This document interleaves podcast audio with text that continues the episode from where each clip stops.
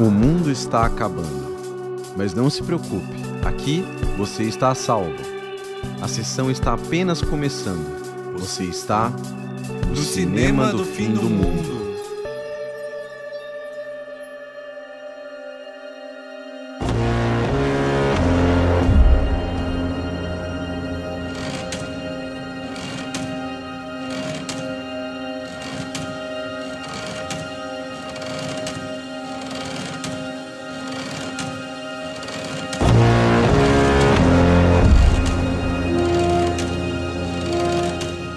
Olá, eu sou o Rob. E eu sou o David. Sejam bem-vindos a mais um programa do Cinema do Fim do Mundo. Hoje aqui, a nossa continuação do programa especial do Oscar que a gente lançou semanas atrás. Agora já sabendo, né, quem foram os ganhadores. Estamos gravando aqui na segunda-feira. A premiação foi ontem, ainda estamos digerindo, né? E a gente vai compartilhar aqui com vocês o que a gente achou do resultado, o que a gente achou da premiação, falar um pouco aqui das nossas impressões dos filmes que ganharam. Mas antes a gente vai falar aqui os nossos recados de sempre que o Sr. Rob vai passar para vocês nossas redes sociais que estão aí abertas para vocês, sempre comentarem, mandarem sugestões. Então, se vocês quiserem conversar com a gente, é o Facebook Cinema do Fim do Mundo, o Twitter arroba Cinema Fim Mundo e o nosso e-mail cinemafimmundo@gmail.com, que é o mesmo do Pix. E falando em Pix, a gente tem que agradecer aqui a Viviane TM Camei, muito obrigado pela ajuda. E a gente tem que ler aqui também o comentário que a Sandra Lúcia deixou lá em nossa página do Facebook, no post sobre o programa passado,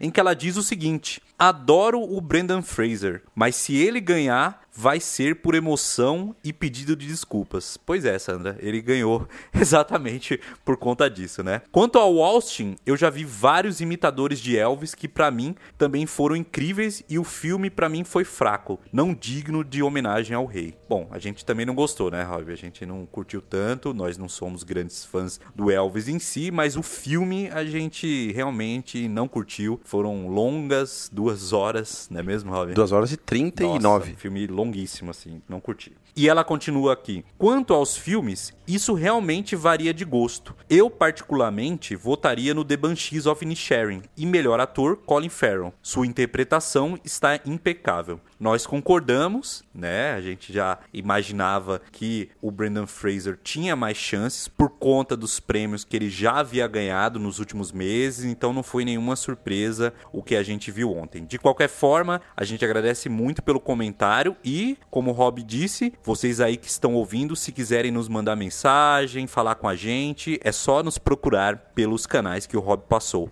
E aí, Rob, vamos falar agora da premiação? Vamos para a premiação do Oscar. A gente vai falar de tudo, vamos falar da premiação em si, né, do que, que rolou, etc, das os highlights e vamos falar dos ganhadores. Exatamente. Mas eu acho que a gente pode começar aqui um pouco pela premiação em si, porque você assistiu mais do que eu, eu estava fora de São Paulo, cheguei e vi a reta final assim da premiação. O que, que você achou pelo que você viu? Ah, eu achei uma premiação, é... a premiação sempre é a parte mais chata, eu acho, né, que é a cerimônia, né, que é a parte mais brega, né? A gente tem até um episódio que fala sobre que o Oscar é brega. Mas nesse ano não foi tanto. Eu achei que foi mais comedido, foi mais minimalista, assim. Não teve tapão, né? Teve até uma piadinha, etc, né? Tem um host, que é o Jimmy Kimmel, que fez lá as piadinhas dele de sempre, etc, que sempre isso é comum, que eu acho pedante pra caramba, mas enfim, faz parte. É, inclusive as pessoas que são abordadas também não gostam muito, né? Dá pra perceber que quando ele vai lá pro meio do público pegar os atores e atrizes lá, cada um fica com uma cara assim, tipo, não, por favor, parece que tá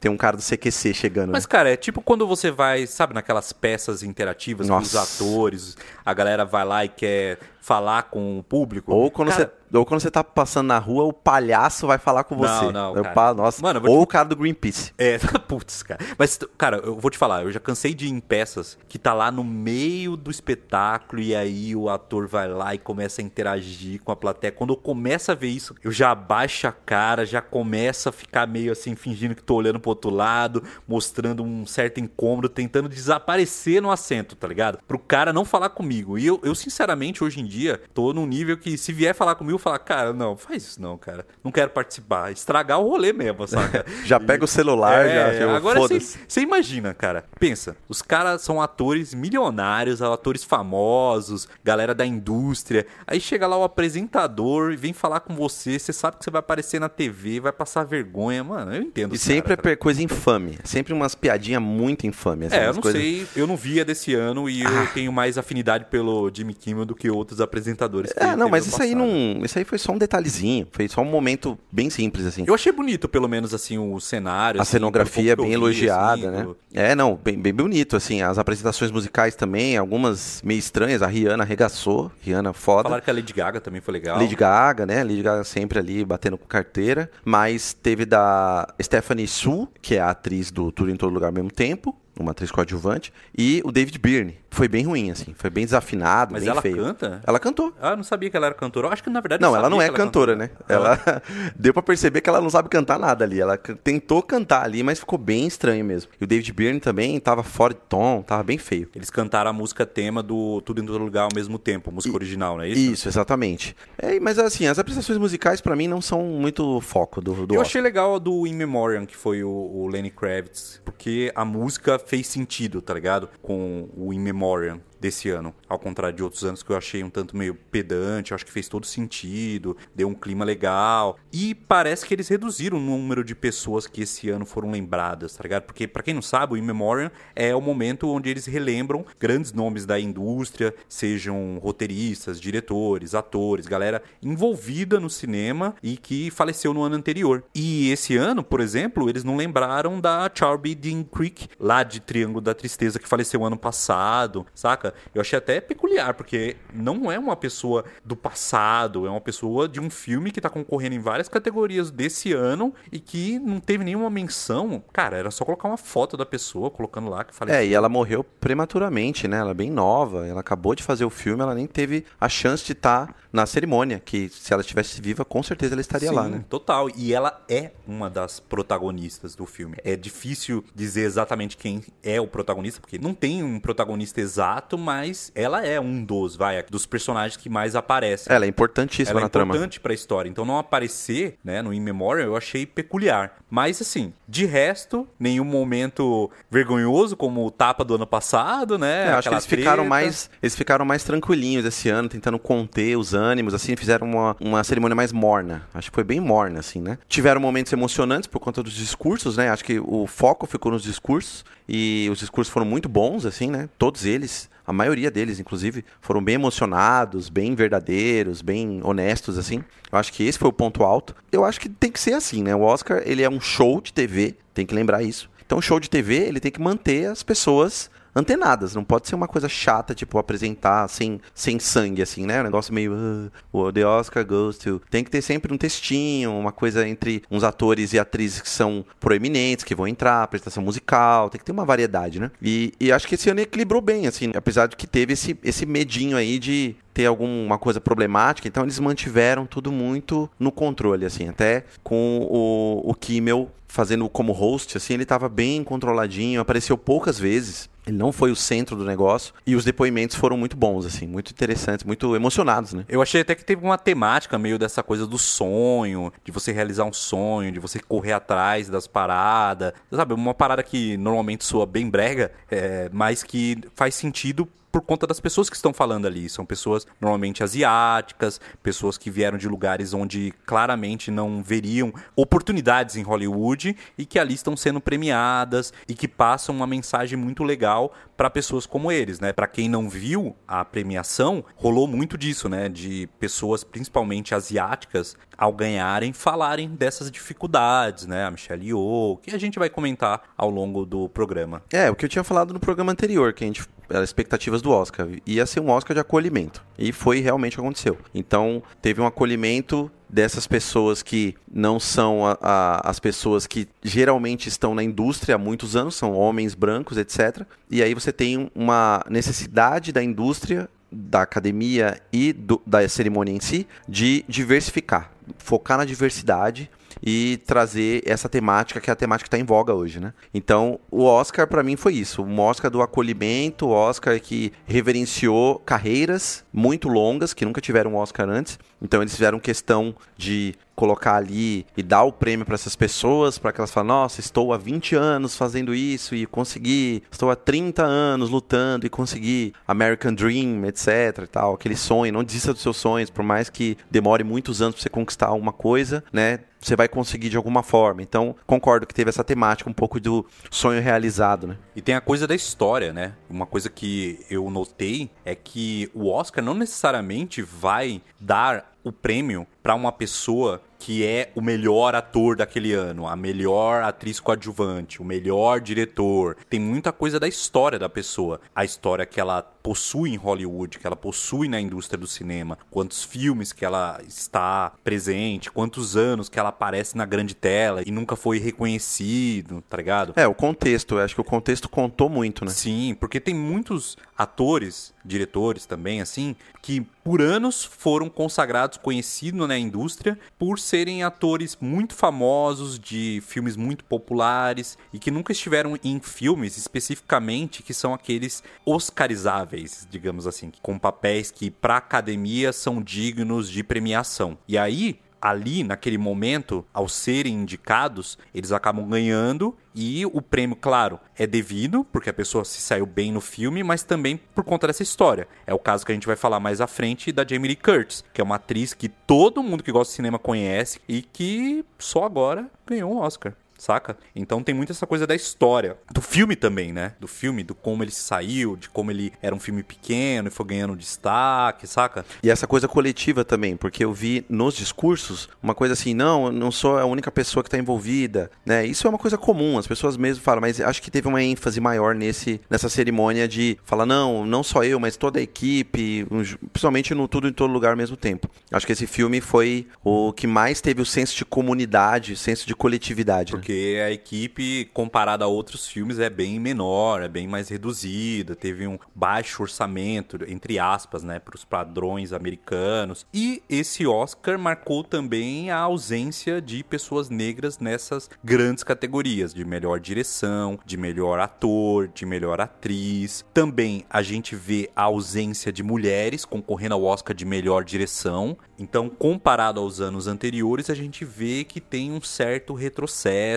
Tem isso também, mas por outro lado, é a primeira vez em 95 anos de Oscar que uma mulher asiática ganha como melhor atriz. Parece que eles têm a minoria da vez para escolher para premiar. Entendeu? Isso soa um tanto quanto cotista, meio é, mas é isso, né? Eu acho que é, o Oscar, a indústria e principalmente a academia, que a academia é composta por funcionários, trabalhadores, produtores, investidores da indústria, né? Então a gente está falando não são somente diretores, são também outras pessoas que trabalham na parte de mídia, que trabalham em várias outras instâncias. Você diz os votantes da Os academia. votantes, exato. As pessoas que votam, que vão determinar a carreira do filme. Desde o BAFTA, que é a premiação britânica, e também o SAG, outras premiações pré-Oscar. Então elas determinam todo o termômetro de como aquele filme está sendo colocado. E não foi muito diferente, né? Então a gente sabe que tudo em todo lugar ao mesmo tempo já estava ganhando muita coisa no BAFTA, levou um monte de coisa. Então a gente sabia que eles iam passar o rodo mesmo em premiações. E tem essa coisa da representatividade. Então, o discurso do Ke Huy Kwan, que ganhou como melhor ator coadjuvante, teve a Michelle Yeoh. Então, os discursos deles, né? Os próprios Daniel, né? O Daniel Kwan lá, ele, ele mesmo, ele como asiático, né? Descendente asiático, na verdade, ele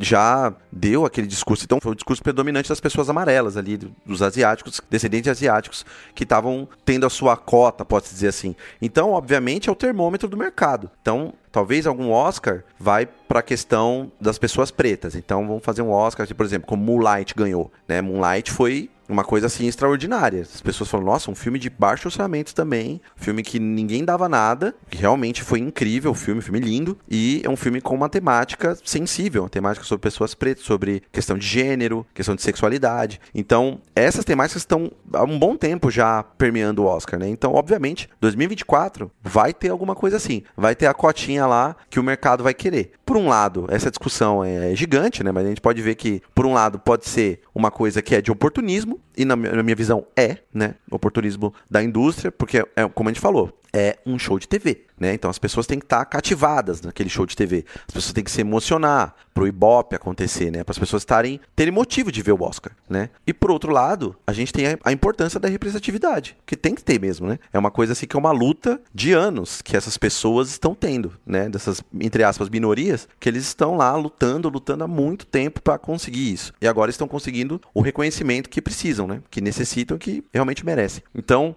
tem essa visão assim dos dois lados da moeda. Mas eu, no geral, fiquei feliz. Fiquei feliz que tá indo por esse lado mesmo, porque, né, por exemplo, o Steven Spielberg, ele poderia, pela trajetória dele, ele tem Oscar já na, nas costas pra caramba. Fabermas não levou nada. Ele poderia ter levado alguma coisa, pelo menos com menção honrosa, sei lá, alguma coisa. Não levou. Né? Então foi uma, uma decisão da academia falar: não, Spielberg já tem o lugar dele ali, já tá tudo certo, ele é um homem branco, tal, não sei o que, ele já tem lá o seu. Acho que essas questões pesam agora, né? Há um tempo já. Pesam sim. Que acho que nas decisões deles, isso pesa demais. Sem sombra de dúvidas. E, na minha opinião, ao ver esse Oscar, eu reforço aquilo que eu apontei no programa anterior: que cada vez menos eu me importo com os premiados em si, no sentido de esse é o melhor, esse é o mais relevante, porque em critérios estritamente técnicos, coisa que, obviamente, nós não somos formados em cinema, a gente não tem como avaliar 100% que essa atuação é, sem dúvida, a melhor do ano. Beleza, mas vamos pensar assim, tecnicamente, sabe? Sem nenhum tipo de vínculo com questões sociais, de representatividade, de nacionalidade, enfim, estritamente técnico. A atuação é boa ou a atuação é ruim, certo? Quem ganha não é isso, cara. Quem ganha tem essa parte da história, cara, da narrativa, de quem é esse indivíduo, de onde ele vem. E o filme é a mesma coisa. Tem essa coisa do momento ali, das pautas que estão sendo discutidas e que são relevantes na sociedade e que a indústria, como indústria, e como você mesmo disse, de aproveitamento, de se apropriar desses temas para, obviamente, criar uma aura, seja de boazinha, seja de olha, nós estamos ligados no que está acontecendo, enfim. O que importa é, os vencedores do Oscar não devem ser, na minha opinião, lidos como esses realmente são os melhores, sempre. Algumas vezes são, de fato. Tem categorias que a gente vai falar aqui que a gente sabe, tipo, realmente esse merecia ter ganhado, etc e tudo mais. Então eu acho que todo mundo que ficar frustrado com uma atriz, um ator não ter ganhado, acho que tem que ver isso, sabe? Que naquele caso a atriz ou ator ou diretor ou não importa a categoria, não levaria, porque naquele contexto histórico, as discussões, os temas, a história, a narrativa, saca? Que é o que conta. Então, desapegando disso, eu acho que se aproveita melhor o Oscar, até por conta dessa coisa de ter as indicações, de olha, cara, esse filme fugia do meu radar, ir lá assistir, descobrir um filme que gosta muito, e assim por diante. É, eu acho que esse, esse é o mais legal do Oscar, porque ele, ele aproxima a premiação das pessoas, do que está sendo discutido hoje em dia, ou do que está sendo burburinho. Então, quanto mais o Oscar está próximo do seu público, melhor, né? Quanto menos técnico for, quanto menos eles estiverem no pedestal lá dos grandes técnicos conhecedores do cinema, etc, fazer esse equilíbrio, né? De da questão técnica que é levada a sério, com certeza. Todos os filmes indicados aí não é à toa que estão são bons. Não dá para dizer que tem filmes que a gente pode não gostar, mas assim, o trabalho que foi desenvolvido, o trabalho de equipe, desde a figurino, maquiagem, produção, produção executiva, tal, não sei o que, tudo é muito relevante. Desde os curtas-metragens até as animações, todos eles realmente merecem estar ali. E veja, o Oscar, ele só é a ponta do iceberg. Tem várias outras premiações que levam o Oscar. Tem o BAFTA, tem o SAG. Então tem outras premiações que vão girando antes do Oscar, que vão determinando onde o filme vai ficar, se vai ser indicado ou não. Então, no geral, acho que o Oscar tava numa decadênciazinha, assim, meio estranho, né? Ano passado foi meio estranho mesmo, né? Foi uma coisa meio, sei lá, não foi tão satisfatório quanto esse ano, por exemplo. O que me surpreendeu, na verdade. Eu também curti visualmente, o pouco que eu vi da premiação, eu gostei bem mais do que o do ano passado e bem mais do que o ano retrasado. Porque você falou do ano passado, mas do ano retrasado eu lembro de ver e achar muito bizarro.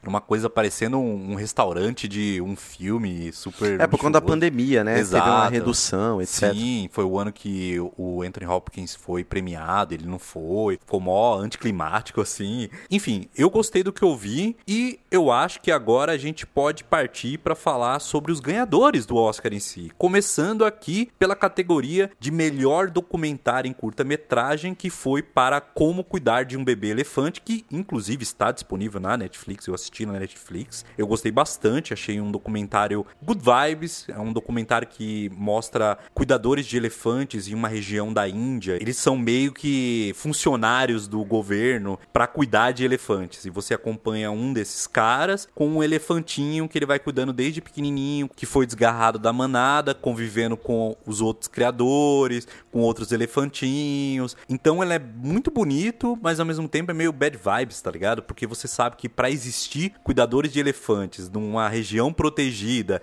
quer dizer que o resto do país deve ser matança, dane-se os elefantes. Então é um santuário, né? Um santuário que é o mais antigo da Índia e que tem centenas desses criadores que, que ajudam a cuidar desses elefantinhos que não tem família. Só que é meio triste, cara. Você vai ver o. Se você tiver vontade, uns 40 minutos assim, ele é meio a humanidade é foda, tá ligado? Você termina e fala, caralho, mano, a humanidade não presta mesmo, saca? É, e ganhou, né? Ganhou. Essa humanidade não presta foi foda. Mas é verdade, cara. É terrível, cara, saca? É um documentário que não deveria existir. Isso porque você falou que é documentário good vibes, né? É, não, Aí é terminou good... no bad vibes. É good vibes, só que se você reflete do porquê de existir um santuário de elefantes para cuidar, para preservar, você percebe que a razão é porque se não existir, é matança, é chega de elefante, já era, tá ligado? Destrói o meio ambiente. Então é um, é um documentário que a reflexão faz ele ficar mais bad vibe, saca? É, eu, eu tô querendo muito ver o Hall Out, né? Que falaram muito bem, que é um documentário de umas morsas, etc. Tem umas imagens muito interessantes e tem no YouTube. Tem uns 25 minutinhos só e eu quero ver ele. Tô bem interessado. Eu não vi esse que ganhou como cuidar de bebê elefante, mas o Hallout é o próximo que eu quero ver. O Martha Mitchell Effect, que também estava concorrendo, também tem na Netflix e falam muito bem dele. Então eu. Agora que temos os resultados, eu vou ver alguns que fugiram do meu radar, mas também esses que me chamam a atenção em categorias que eu deixei passar, também vou assistir.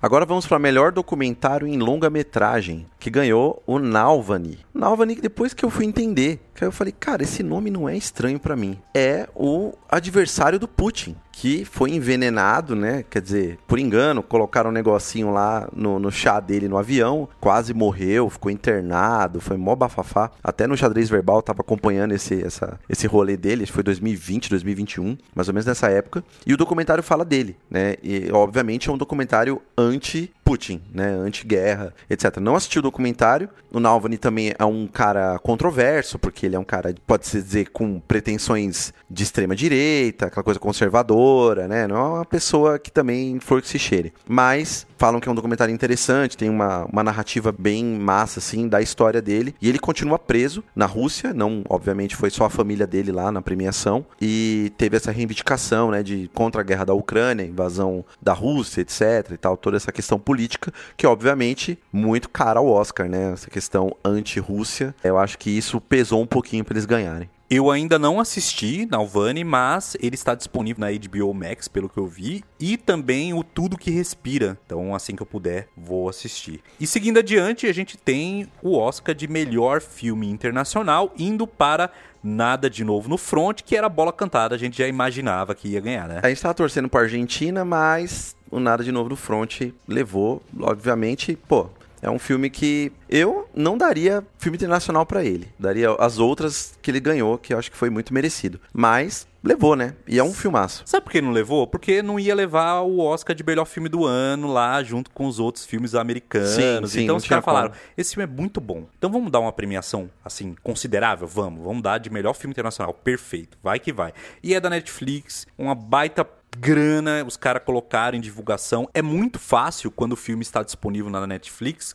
que os votantes da academia assistam a ele. Enquanto os demais, tirando o Argentina 85, que está na Amazon, os demais para assistir, o cara tem que olhar lá no site da academia. Eu acho que eles conseguem ver por lá ou ver em cinema. Então, era de se esperar que um filme tão falado quanto esse, Nada de Novo no Front, que está na Netflix, tivesse mais chances. E ele realmente é um filme grandioso, é um filme cuja produção é realmente assim impressionante, é um filme alemão, saca? Então, é uma leitura alemã de uma história já conhecida, de um clássico inclusive do cinema. Então, na minha opinião, era um filme que merecia sim ganhar. Eu queria queria que Close o Argentina 85 ganhasse? Eu queria. Eu preferia Close muito mais, porque me tocou mais com relação à temática. Mas se eu pensar qual é o filme mais grandioso, mais bem feito, mais surpreendente, é sem dúvida nada de novo no front. Para mim. Isso porque a Netflix estava investindo em Glass Onion. Eu acho que eles mudaram de ideia em algum momento, assim. No momento que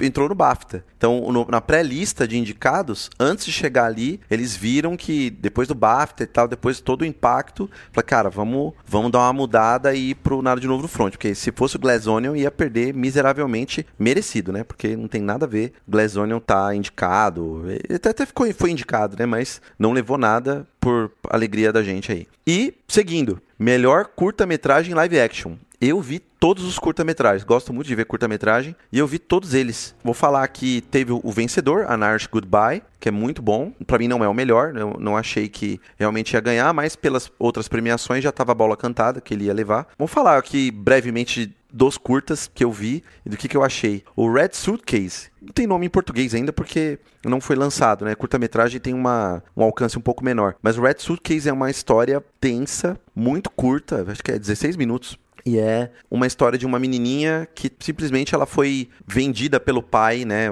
Por aquela coisa de casamento comprado, etc. E ela vem de algum país do Oriente Médio, etc. Então ela vai cair lá na Europa e ela tem uma mala vermelha. E ela tá em choque com essa situação, que realmente vai determinar a vida dela a partir daquele momento que ela chegar no aeroporto e ela vai ser entregue para um outro cara muito mais velho que ela. Então é uma temática muito forte. Pra mim é o que mais me tocou. Foi o melhor dos curtas, assim. E em curtíssimo tempo ele deixa você tenso e você condescendente com a menina. E tem o Night Ride, que eu achei bem ruim, assim. É um filme que não vai de lugar nenhum pra nada. Então, um curta-metragem que não me atraiu em nenhum momento. Tem uma mulher com nanismo e tem uma, uma personagem trans, uma mulher trans também. Não, não sei qual foi a, o contexto de se colocar esses personagens. Achei interessante eles estarem lá como, sei lá, personagens, ok. Tem um, levemente uma problematização ali, mas não desenvolve nada. Tem um humor meio fraco, meio, sei lá, não, mereceu, não merecia nem estar aí. Tem o Le Pupil, que é dirigido pela Alice Horvacher, que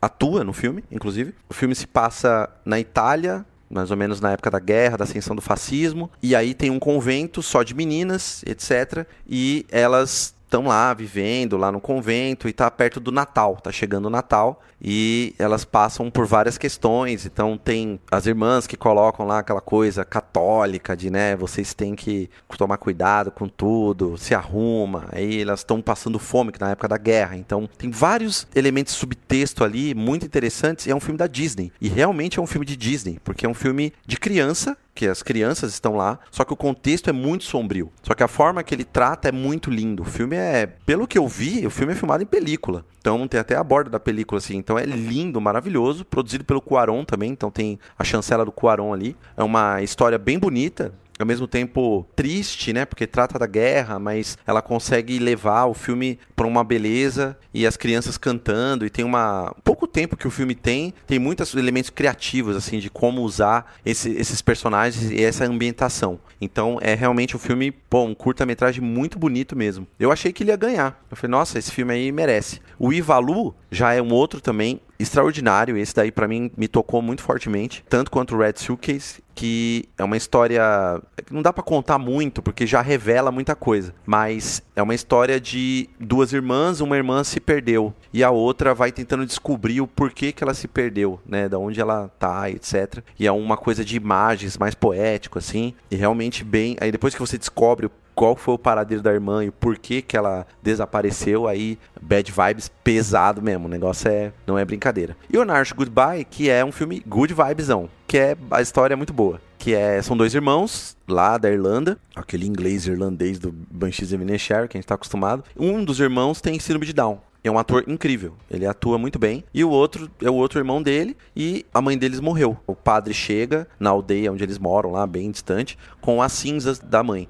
E e daí o padre, com, já tem um humor um pouco ácido, etc., ele mostra e fala assim: Ah, sua mãe fez uma lista de coisas que ela queria fazer antes de morrer. Vocês querem essa lista? Aí ele fala: Não, não quero essa lista, não, porque isso aqui, tal. Eles estão meio em luto, meio tal. Só que o menino, que tem síndrome de Down, o ator, o nome dele é James Martin, ele revela que ele tá lá com a lista e ele começa a, a fazer todos os 100 desejos da mãe. E aí o irmão tem que ir com ele fazer todos os desejos, os desejos mais malucos possíveis que eles tentam realizar juntos. Então é é bem bonito o filme, ele tem uma, uma leveza, assim, de, de relação da morte, né? E essa coisa de estarem juntos. Eles são irmãos que brigam o tempo inteiro. Eles estão meio numa relação meio conturbada também, a morte da mãe. E aí tem a questão de onde eles vão morar, se ele vai cuidar dele. Ah, você precisa de cuidados. Ele, não, eu não preciso de cuidados, tá? Porque ele tem síndrome de Down. Então tem toda essa, essa questão. Eu acho que isso pesou também pro filme ser vencedor, por conta do ator ter uma representatividade de pessoas de síndrome de Down que fazem uma atuação maravilhosa maravilhosa dele, a atuação dele é incrível. E inclusive na cerimônia ele recebeu o Oscar, ele foi lá, lógico, toda a equipe, mas ele pegou a estatueta e cantaram parabéns para ele, porque era aniversário dele. Então foi bem bonito, assim, todo mundo cantando parabéns para ele e tal, pro James. E ele ficou bem emocionado e não falou nada, só deu parabéns e saiu fora. ele foi bem legal. Então eu acho que Mereceu. Anarchy Goodbye, recomendo muito. É um, é um curta muito interessante. Dá para se achar no Streamio, em grupos de Facebook. Não é tão difícil de achar. Eu considero curta-metragem uma categoria muito massa, que eu gosto muito. Gosto muito de ver curta-metragem. E esse ano, acho que exceto Night Ride, todos os quatro aí que foram indicados e o Anarchy Goodbye, vale muito a pena assistir. Essa categoria aí eu não vi nenhum, cara. Eu vou ver se eu consigo assistir, nem que seja o ganhador e Não, mais eu te mando os links. Eu tenho os links tudo. Beleza. E seguindo adiante, a gente tem outra categoria que eu não vi nenhum, que é o melhor animação em curta-metragem, que ganhou o Menino, a Toupeira, a Raposa e o Cavalo, que já era um grande favorito aí. Tava há muito tempo a galera comentando. Você chegou a ver ele? Não, outros? nenhuma animação de curta-metragem eu vi. Também não. Então a gente pode até já ir para outra categoria aqui. A gente comentou no programa anterior que é melhor animação em longa-metragem que o Del Toro levou com Pinóquio. E aí? Você assistiu Pinóquio? Conseguiu assistir? Você não tava querendo ver no consegui assistir. cinema? É, eu tava querendo ver no cinema, não consegui. Tava passando no Cinesesc, acho que agora eu não sei. O bom é que depois do Oscar, os vencedores, eles vão ter uma redistribuição, Tomara, grande chance, né? tomara que alguns rolem. A grande chance de ter. Esse eu quero muito ver no cinema, porque, como eu te disse, eu vi em casa e achei impressionante. Foi muito legal também o discurso do Del Toro, onde ele fala sobre aquele ponto que eu havia até citado antes, de animação fica só relegado a essa categoria, quando muitas vezes o filme merecia estar em outras, como música original, melhor filme do ano. E na minha opinião, Pinóquio merecia estar na categoria de melhor filme muito mais do que o Elvis. Apesar que eu entendo Com que muita gente certeza. curtiu, muita gente gostou de Elvis. Elvis é elogiado por vários aspectos. Que muitas vezes não tem a ver com gostar ou não do filme. A pessoa pode não gostar do filme, mas identificar que ele tem virtudes que fazem ele ser um grande filme e que merecia estar naquela categoria. Mas pra mim, Pinóquio merecia muito mais. Mas enfim, cara, eu recomendo muito você assistir ao Pinóquio. Se você não puder ver no cinema, vê na Netflix mesmo. Coloca aí o fonão, assiste com calma, de boa, com baixa expectativa lá, porque eu acho que ele é um filme que representa aquilo que eu até também falei no programa anterior. Esses filmes, a gente não tem que assistir eles com. Olha só, ganhou outra categoria, quero ver. O que, que esse filme tem pra me apresentar? Não, mano, vai lá, assiste de boa, saca? Sem essa coisa de estar julgando o filme. E eu acho que isso é muito importante pra vários filmes que ganharam certas categorias no Oscar. Seguindo aqui adiante, a gente tem o Oscar de melhor efeitos visuais indo pra também mais uma Obviamente. bola cantada. Avatar, O Caminho da Água, que a meu ver é super merecido. Sim. É um filme que teve aquela coisa da evolução tecnológica, de você ter que desenvolver uma tecnologia específica para poder filmar a ideia que o James Cameron havia concebido. Foi o único Oscar que o filme levou. Aliás, tem muitos filmes que cada um Aliás, tem muitos filmes que só levaram uma categoria, que é aquela coisa, ó, tá aqui, ó, vai, vai para casa feliz.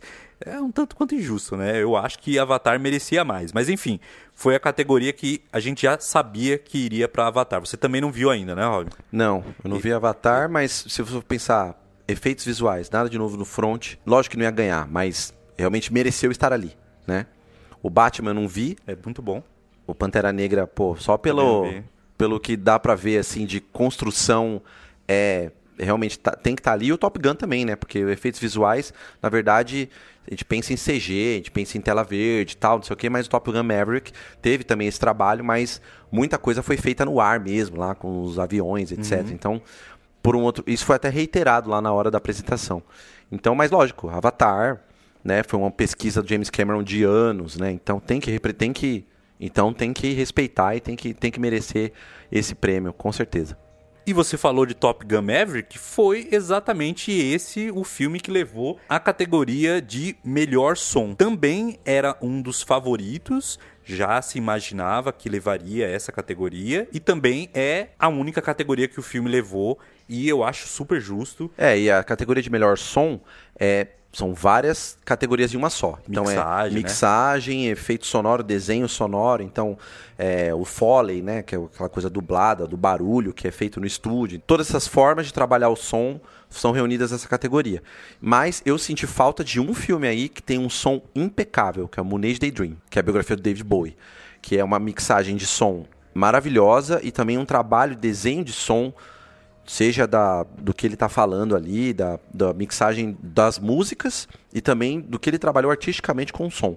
Então, Moonage Daydream, para mim, tinha que estar tá aí. Muito mais, nada de novo no front, também merece. Agora, Elvis, não. Todos os filmes que eu vejo em casa, eu vejo no meu sistema de som de mixagem. Então, eu vejo com quatro caixas, etc.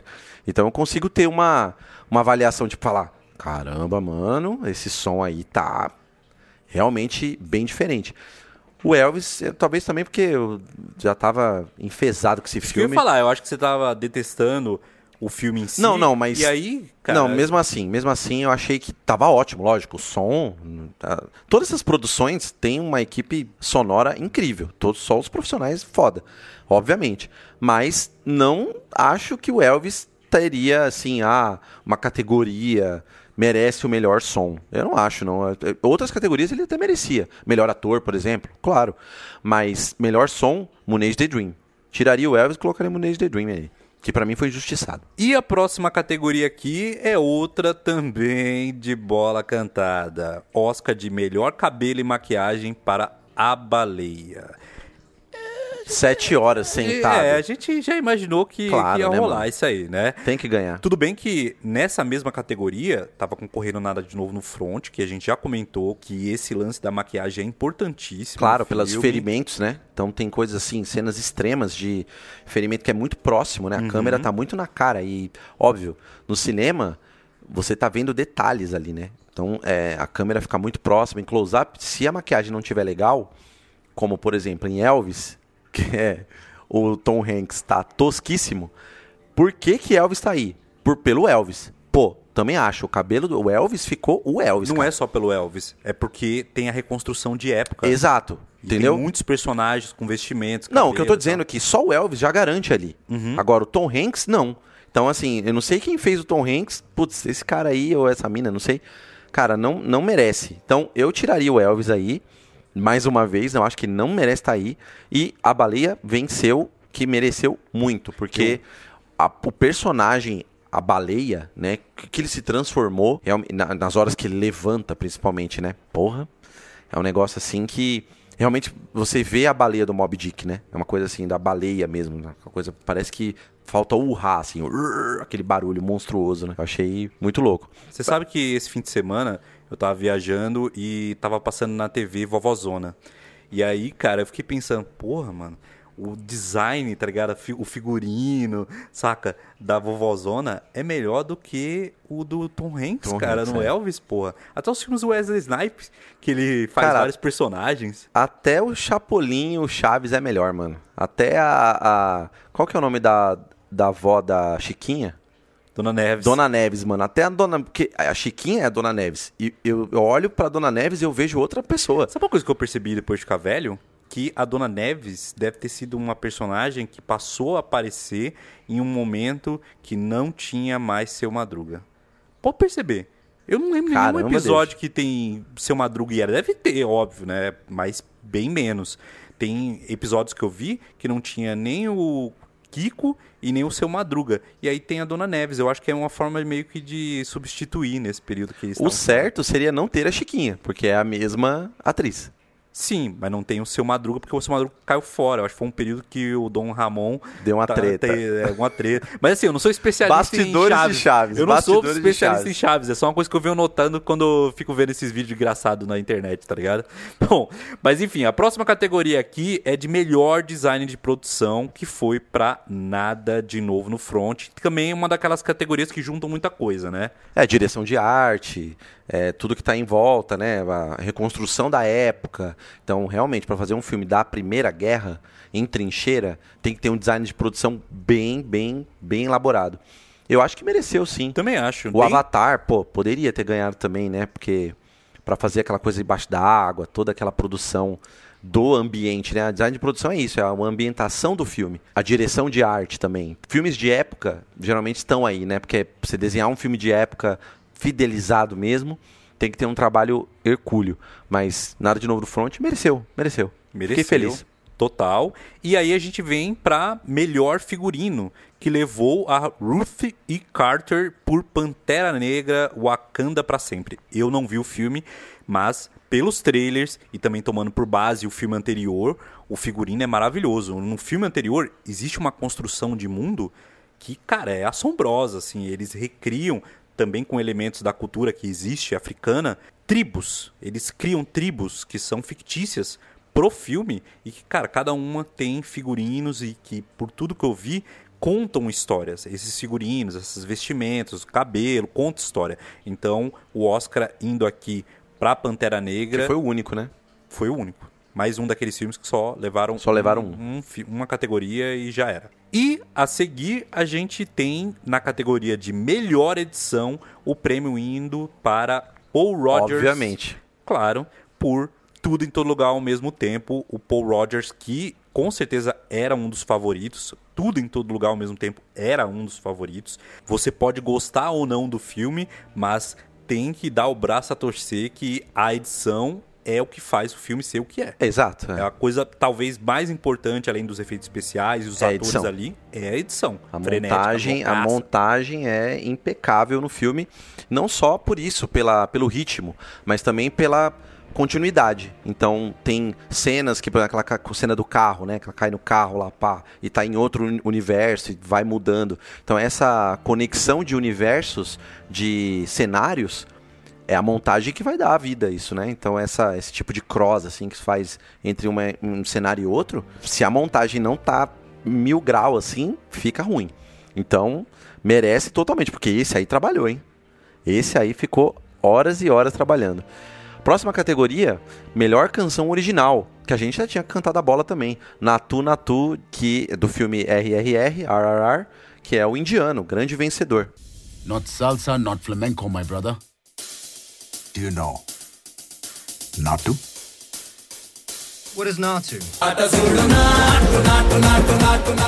E única categoria que eles haviam sido indicados também. A gente explicou no programa anterior que RRR não havia sido o filme escolhido pela Índia para representar o país e por isso não foi indicado ao Oscar de melhor filme internacional. Hoje, com certeza, eles devem chegar minimamente como tendo sido um erro, porque tinha grandes chances desse filme ter sido indicado a outras categorias e a gente viu no que deu. O que importa é que Natu Natu levou, os compositores foram muito aplaudidos e um deles, o Keravani, ele fez o discurso todo em cima da melodia de Top of the World dos Carpenters e a galera ovacionou, assim, foi super divertido, super engraçado, super legal. RRR has to win. Pride of every Indian.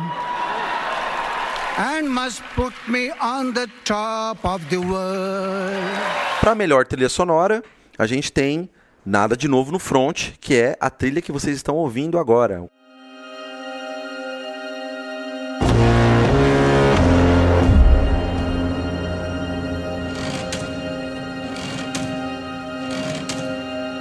Ganhou como trilha sonora porque o filme abraçou bem a trilha sonora. Tem muitas vezes que o filme coloca a trilha sonora como uma parte secundária. Nesse filme, não. A trilha sonora faz parte do filme. Porque é como se fosse um sinal, né? Aquela, aquele, aquela sinaleira, aquele sino de. Tipo, antibomba, essas coisas. Toda vez que tocava o tema do Nada de Novo no Front, você sabia que o bagulho ia ficar louco. né? Ia dar merda e o negócio ia ficar bem estranho, porque o filme tem justamente isso, ele trabalha muito com o silêncio, pouco ação, né? Um filme de guerra que não é muito de ação, não tem muita coisa de embate, de tiro, não sei o que. São coisas mais frias, mais calculistas que relembram vai e veja. Tem aquela coisa da tensão da guerra de a qualquer momento pode explodir uma bomba perto de você, a qualquer momento um amigo seu vai morrer, a qualquer momento pode acontecer uma tragédia e você tem que lidar com isso dia a dia. Né, desde da fome de se comer uma comida boa, que você não come há meses, há semanas, até coisas como lembrar de pessoas queridas, né, de, da sua namorada, de coisas que os seres humanos fazem, né? Você praticamente se transforma num robô, numa máquina de matar. É importante lembrar que o Volker Bettelman, que é o compositor da trilha sonora desse filme, ele ganhou do John Williams, cara, que estava indicado por Fablemans. O grande compositor, famosíssimo, e também o John Williams já estava já é consagrado. Já né? ganhou muito. É, exato. Eu acho que mereceu muito. Assim, eu, eu tava torcendo pelo Banshees of Inisherin, do Carter Burrell, que justamente por causa daquela temática da música irlandesa, antiga, teve uma pesquisa, e a música é muito importante no filme, é usada no filme também como um tema.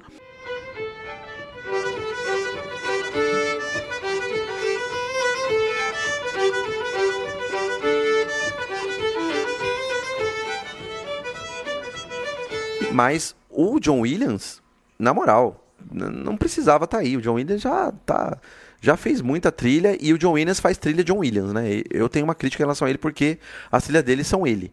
Então, de certo modo, isso é bom, porque ele é um cara mestre, mas é igual o Hans Zimmer. Você ouve e você fala, ah, é Hans Zimmer. Porque ele repete a fórmula Hans Zimmer. Então ele faz trilha Hans Zimmer. Você vai contratar o Hans Zimmer, você não vai fazer trilha pro seu filme. Você vai fazer a trilha Hans Zimmer e colocar no seu filme. Então, por um lado, eu não gosto muito disso, porque eu acho que fica uma forma muito repetitiva, porque é uma o time que tá ganhando não, não se mexe, né? Ok, é o nome do cara, o cara é foda. Mas, por outro lado, perde um pouco, né? Eu acho que o alemão ali Volker Bettelman mereceu. E Nada de Novo no Front também levou a próxima categoria de melhor fotografia feita pelo James Amigo, James Friend, e também merecido. Ah, a fotografia determina muito esse filme, né? E que é muito parecida também com a fotografia de Vai Veja. Então, se você for ver Vai Veja, aquela temática meio cores frias, aquela coisa meio sombria, que não é só luz, né? Fotografia também é direção de imagem, então como o cara vai colocar o ângulo da câmera e tal, colocar a face do ator, né? O menino que vai pra guerra lá, ele toda hora é close na cara dele, você vai ver na cara dele se transformando numa cara de trauma, etc. Então, importantíssimo. Bebeu muito do vai e veja, hein? Toda vez que você fala é, o vai e veja, eu penso, o quê? Vai veja. Vai veja. vai veja. Aliás, o próximo programa aí vai ser o programa meu solo falando sobre Vai Veja. Tô fazendo aqui a propaganda. O, o Bardo, né, que é um filme do Inharito, da Alejandro Inharito, que deu vários bafafá aí e tal, não sei o que, tá na Netflix. Eu quero muito ver esse filme. Eu também, eu devo assistir. É, um filme longo, né? Três horas de filme e tal. Então tô tomando coragem para ver ele aqui por causa do, né? Tem que sentar ali e na Rito você tem que entrar na brisa dele. E também os outros, né? O Tar, por exemplo, tem uma fotografia maravilhosa, etc. Também indicado o Roger Dickens do, pelo Império da Luz, que é um filme que eu não vi, mas ele é um cara, um grande nome de diretor de fotografia, né? Já fez filme pra caramba, Uma Mente Brilhante, Onde os Fracos Não Têm Vez, fez filme com Villeneuve, fez o Blade Runner 2049, 007 Skyfall, O Suspeito, Sicário. O maluco fez filme pra caramba. Esse Trabalhou com o Villeneuve é pra caramba. É, é, e a fotografia do Villeneuve é maravilhosa, né? Então, culpa dele, no né? Roger Dickens. Seguindo, roteiro adaptado, que foi uma grande alegria para mim. Eu fiquei bem feliz de, dessa surpresa. Eu achava que quem ia ganhar ia ser nada de novo no front, mas quem levou foi a Sarah Polley. Entre Mulheres, que é um filme que eu vi recentemente, que é realmente impactante, assim. Você viu também, né, David? Vi no cinema também. Vi no cinema. Patrocinado por pelos vocês, nossos ouvintes. Por vocês. Exatamente. Mais uma vez, muito obrigado.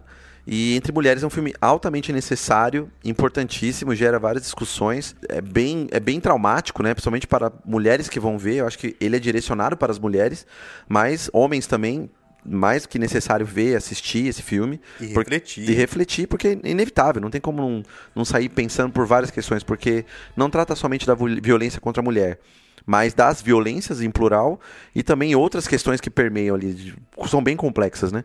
E é um filme que representa ali a- as mulheres, né? A Sarah Polley tá ali representada, ganhou como o melhor roteiro adaptado, eu fiquei muito feliz. Também vi o Living, que é a adaptação de um livro e também do filme do Kurosawa, né, que é o Ikiru, que é do Kazuo Ishiguro, que na minha opinião, o Living é um filme legal, um filme interessante, meio piegas em alguns momentos, mas não sei, eu quero muito ver o do Kurosawa, a versão do Kurosawa para dizer alguma coisa.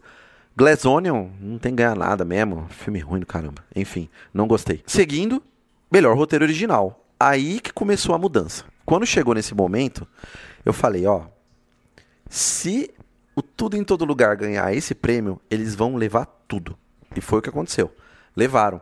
Daniel Kwan, Daniel Snyder, os, os The Daniels, fizeram um roteiro de Tudo em Todo Lugar ao mesmo tempo, que tava meio ali, eu tava em dúvida. Eu não achei que ia ganhar mesmo, assim. Eu fiquei entre Banshees de Inisherin, poderia pelo menos levar. Eu acho que o Banshees de Inisherin poderia levar. Mas, lógico, Tudo em Todo Lugar tem um roteiro muito doido, muito interessante, muito trincado, bem amarrado. No final das contas, é bem amarradinho o roteiro. E merece, sim, merece. Mas eu preferia o Banshees of Inisherin. Eu achei essa categoria muito boa, recheada de filmes bons. Qualquer um que ganhasse eu ia curtir, até mesmo os Fablemans, que dentre esses é o que eu menos curtia.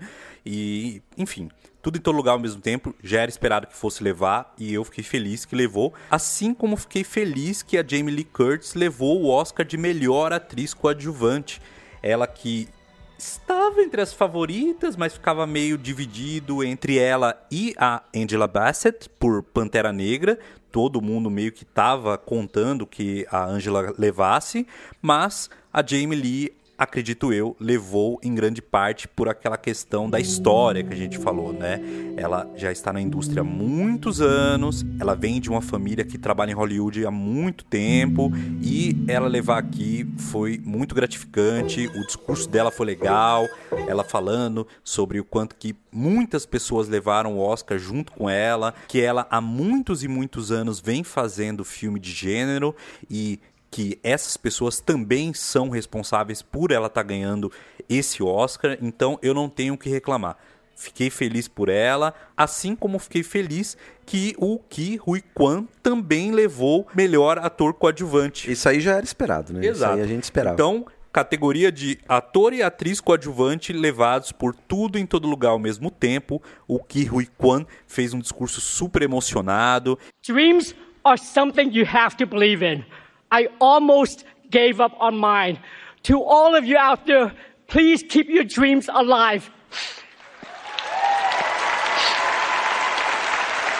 Ele que a gente já comentou antes, era o menininho lá em Goonies, em Indiana Jones, o menininho asiático, merecido e tudo em todo lugar, não parou por aqui. Levou também o Oscar de melhor atriz a Michelle Yeoh em cima de outros preferidos, como a Kate Blanchett. Exatamente, a, a gente tava apostando na Kate Blanchett, né? Já até falou, não, a Michelle Yeoh deixa quieto e tal. Mas tem essa questão da história também. A Michelle Yeoh tem uma história muito longa com filmes de luta, como dublê, com, com Jack Chan. Ela fez muita coisa em Hong Kong.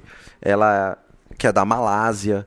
Então, ela que é asiática, tá lá na indústria, fez esse filme, atuou muito bem, inclusive a atuação dela é muito boa no Eu filme. acho muito importante, o filme não funciona sem ela. Exato, não, ela arregaçou nesse filme.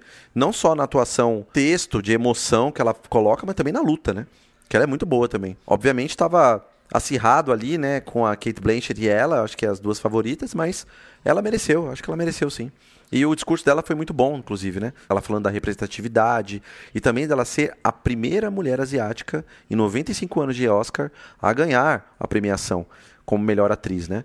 For all the little boys and girls who look like me watching tonight, this is a beacon of hope and possibilities. This is proof that dreams dream big and dreams do come true. And ladies, don't let anybody tell you you are ever past your prime. Never give up. Então a gente tem nessa questão de gênero, né? A gente tem 65 mulheres indicadas a 67 estatuetas nas 16 categorias nessa 95ª edição do Oscar. Então é muito importante a representação dela, né? Como ganhando esses, essas categorias que são colocadas como mais importantes e mais esperadas. Não é à toa que elas são sempre no final. O tempo de discurso é um pouco maior, por exemplo, do que melhor curta documentário, melhor animação, o que eu acho até um certo ponto deselegante, né? Você tem que ficar cortando porque as categorias são menores. Nada a ver. Principalmente animação, né? O, o, o Guilherme Del Toro falou 16 segundos, sabe? Falou muito pouco, assim. Mas eu acho que lá ele podia falar um pouco mais. Ele As podia, é, categorias menores, de curtos assim, é onde tesoura mesmo. é Não, 30 lembrando segundos. também de filme internacional com o Parasita, que foi, foi ridículo, né? Porque o Parasita ganhou lá, que falou, cortou o que o cara tava falando.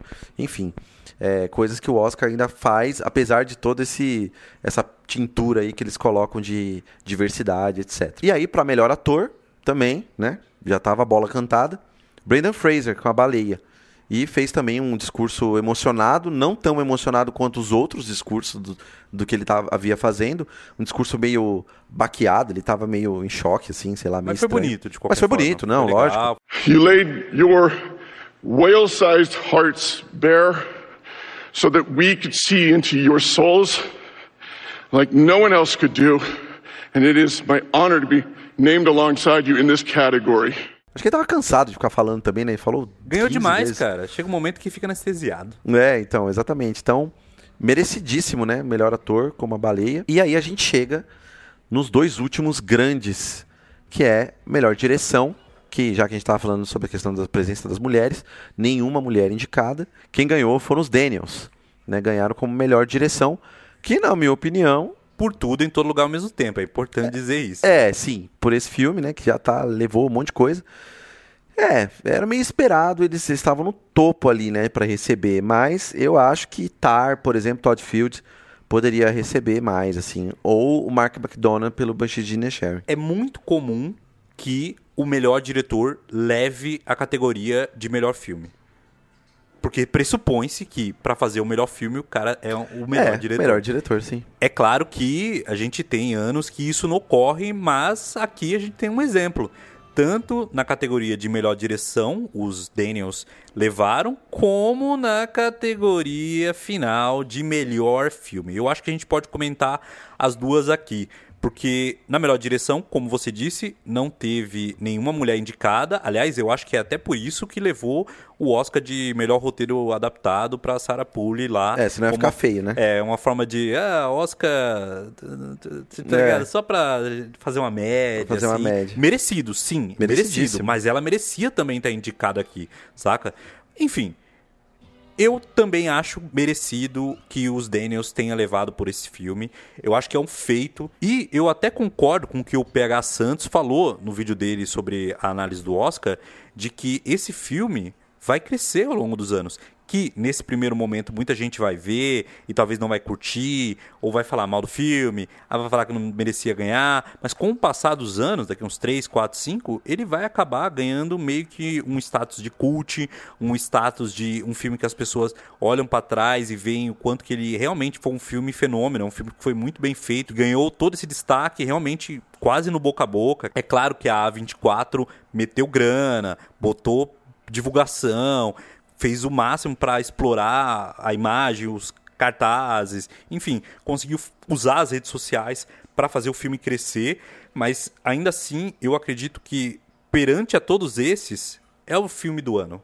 É o filme do ano. É o filme quando eu penso em 2022, que melhor representa o ano, é tudo em todo lugar ao mesmo tempo e não é qualquer pessoa que consegue executar esse filme como ele foi executado. Eu acho que se você chegar e entregar o roteiro para alguém, um outro diretor, ele não vai fazer da mesma forma. E com o fazer- orçamento que eles tiveram, né? Sim, e pensa, eles escreveram o roteiro, eles dirigiram o filme. Então, faz todo sentido que melhor direção fosse para eles. A gente tinha na categoria os Banshees de Nisharin, Fableman, Star, Triângulo da Tristeza. Eu digo na de melhor direção, os diretores ali, Todd Field, Steven Spielberg, etc.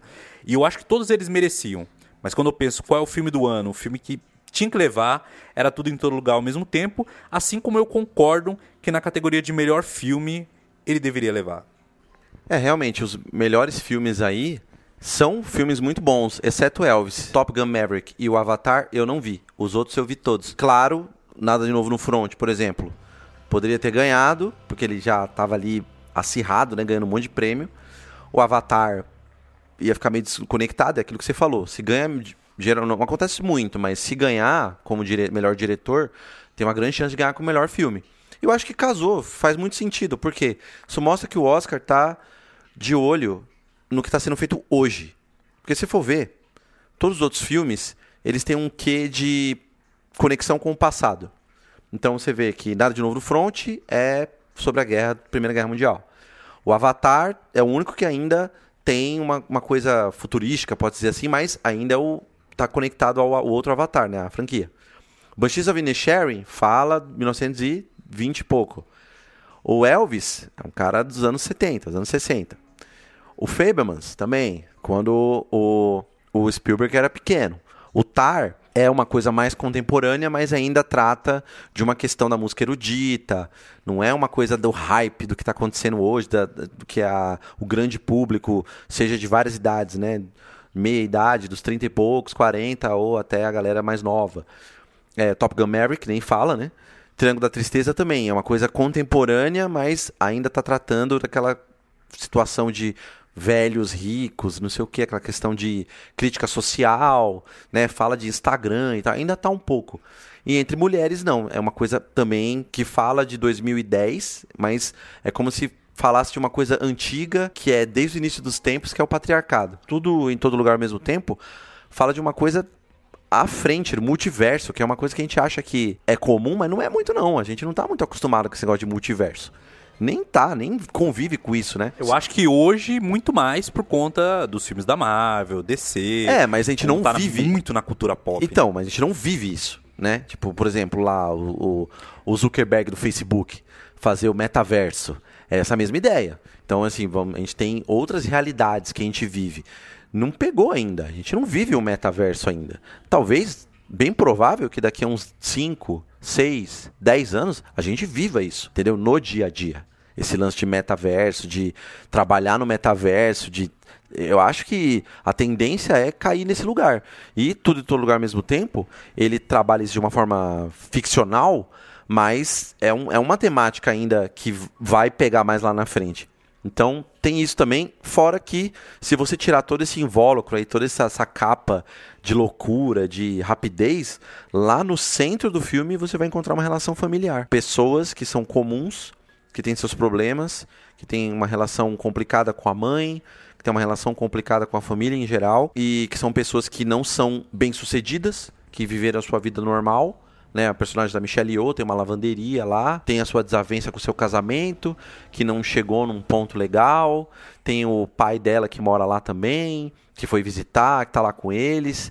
Então tem aquela coisa comum da família e a filha que está descobrindo a vida, que quer a sua liberdade, que são temáticas do dia a dia da família. Né, numa família de classe média ali dos Estados Unidos, que vai se identificar muito mais. E principalmente famílias de descendentes né, de asiáticos. Então acho que essa esse conjunto da obra todo aí rende para eles o melhor filme, porque eles estão realmente à frente ali na temática de todos esses outros. Além disso, eu acho que os temas abordados em tudo em todo lugar ao mesmo tempo são universais, porque ali ele está discutindo tanto essas questões familiares que todo mundo tem, problemas, dúvidas, como também questões muito pessoais sobre quem você poderia ter sido, as escolhas que você faz e onde elas te levam, as escolhas que você faz e onde elas não levam. Que futuro você teria se você tivesse feito outra escolha? Os arrependimentos, as dores de você olhar o mundo ao seu redor e ver que não está tão bom quanto você gostaria que fosse,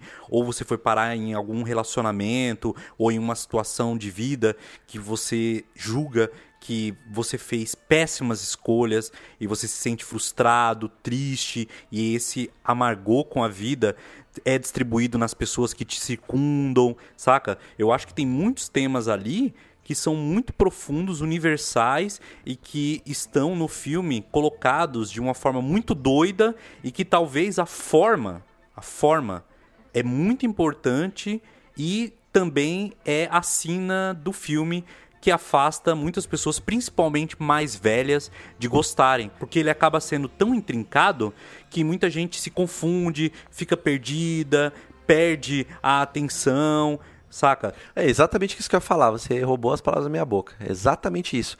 Que eu acho que tem esse enredo e ele acaba sendo um desagrado para muita gente porque as pessoas não conseguem atingir o enredo por conta desse atrapalhar de torrente de coisas acontecendo tudo ao mesmo tempo agora, que o nome foi ótimo. Para mim, se o, filme tivesse outro nome, eu ia gostar menos.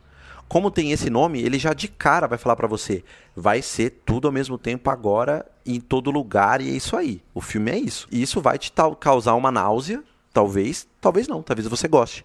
Então tem muita gente, eu vi muita gente falando que ah, tem uma linguagem videoclíptica, não sei o que, parece videoclipe, é coisa meio jovem, tal, não sei o que.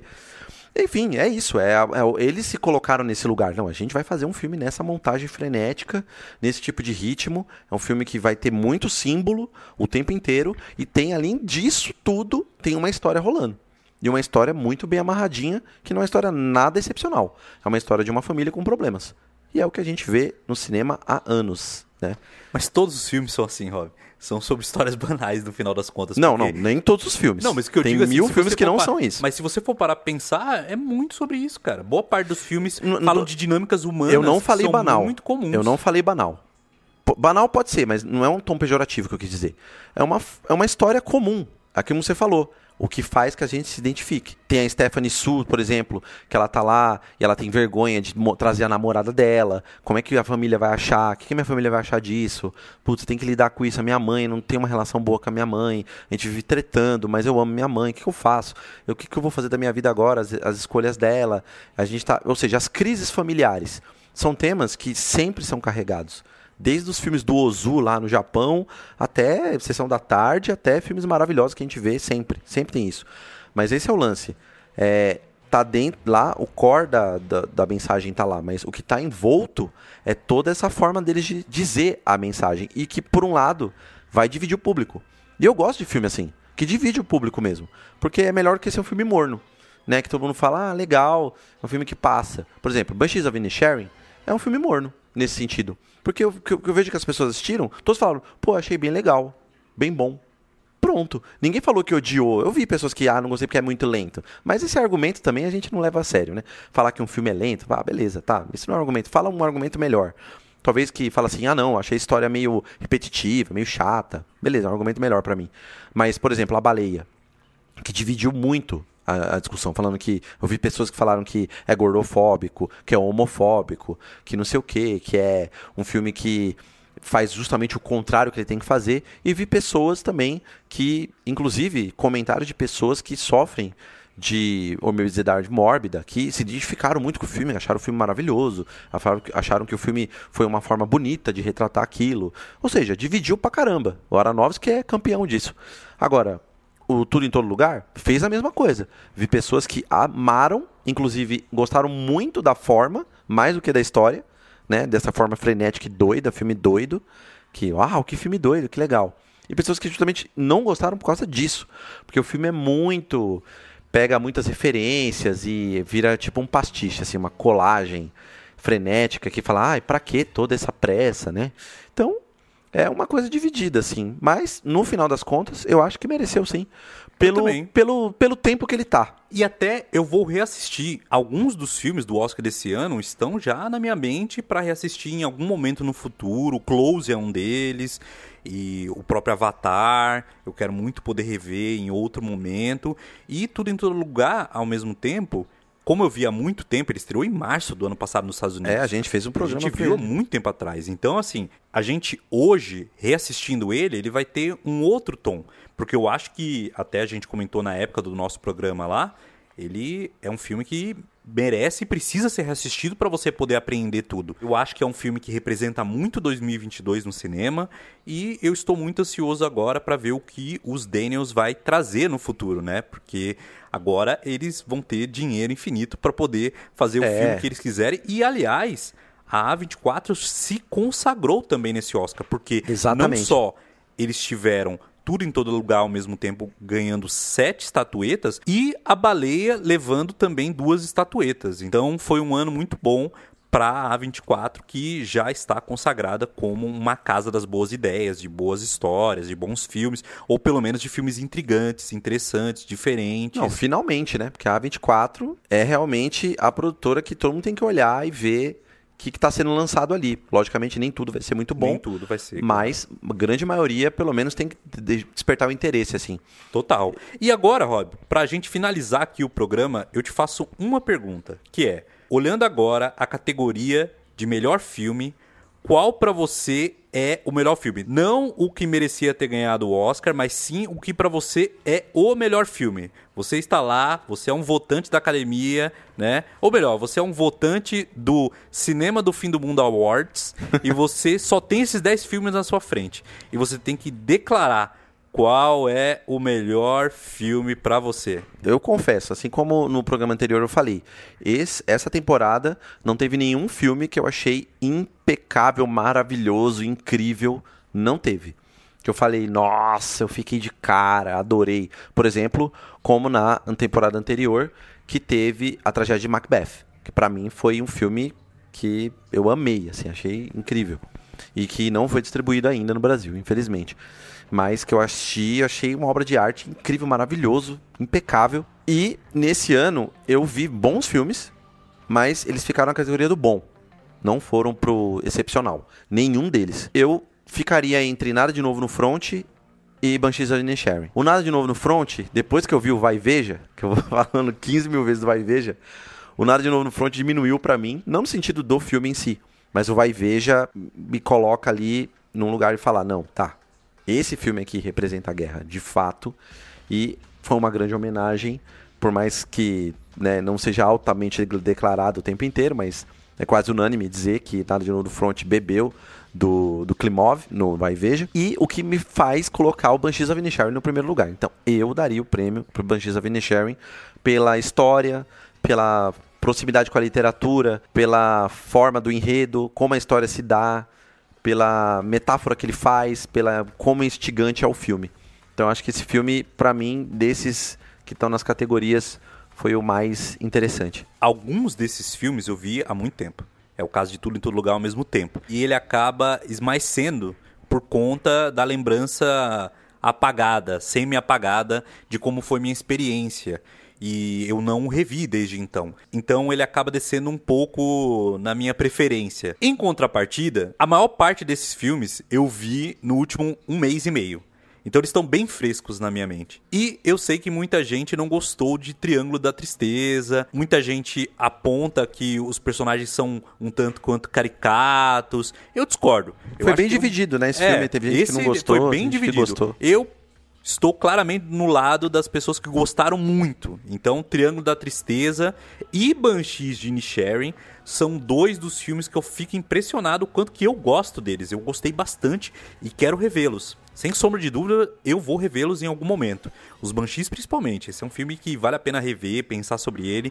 Mas se eu tiver que declarar aqui, só posso escolher um. Qual filme que levaria o Cinema do Fim do Mundo Awards de melhor filme de 2022 seria o Tar. O Tar é, é embaçado, é cara. O Tar é. eu assisti e ele cada vez mais cresce na minha cabeça o quanto que ele é um feito, cara. É, é um filmaço, cara. É um filme muito bem feito a Kate Blanchett leva o filme assim, ela é um personagem intrigante.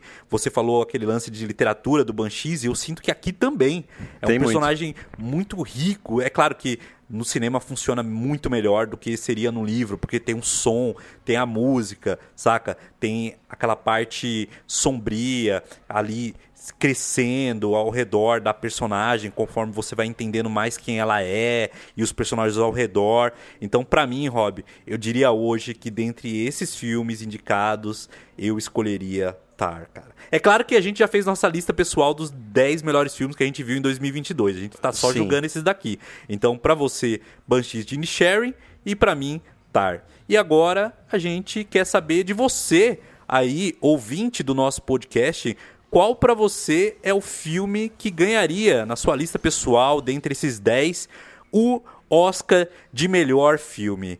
Não é mesmo, Rob?